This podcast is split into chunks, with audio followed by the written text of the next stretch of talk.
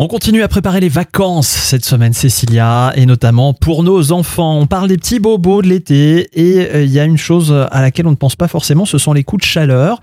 Parfois, on se dit, c'est le fait d'être euh, en présence du soleil qui fait qu'on a un coup de chaleur.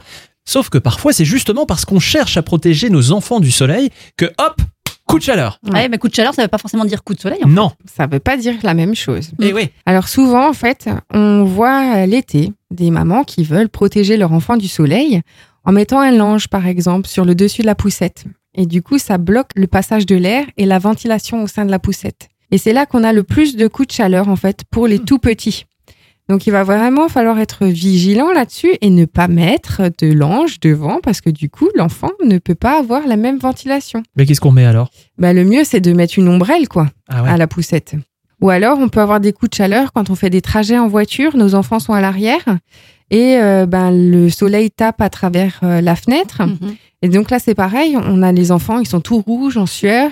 Qu'est-ce qu'on fait quand c'est comme ça? Le mieux, c'est de le mettre dans un endroit frais. Alors, pas trop froid non plus, parce que sinon, c'est choc thermique. hein. Donc, le mettre dans un endroit au frais, s'arrêter, ben, si c'est possible, sur l'air de repos, se mouiller les bras, les jambes, le visage, histoire d'un petit peu euh, descendre en température. Boire, de, mais pas euh, une bouteille d'un coup. hein. On va le faire boire petit à petit parce que sinon il y a risque de vomissement derrière. Et puis surtout surveiller sa température. Parce que le coup de chaleur, en fait, euh, on peut l'avoir aussi bah, quelques temps après l'exposition au soleil.